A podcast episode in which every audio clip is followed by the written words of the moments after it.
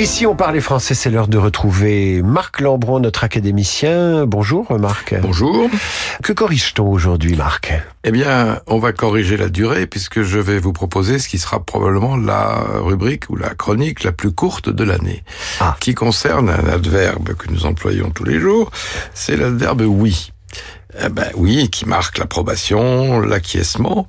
Or, il se trouve qu'il y a une tendance contemporaine, alors que le laconisme du oui se suffit à lui-même, de le remplacer par d'autres adverbes euh, qui finissent en en. Absolument. Ah d'accord. Effectivement, exactement, parfaitement, tout à fait. Alors, c'est pas obligé de dire absolument, effectivement, dites oui, comme Molly Bloom dans le monologue final de l'Ulysse de Joyce. Alors j'ai dit oui, je veux bien oui.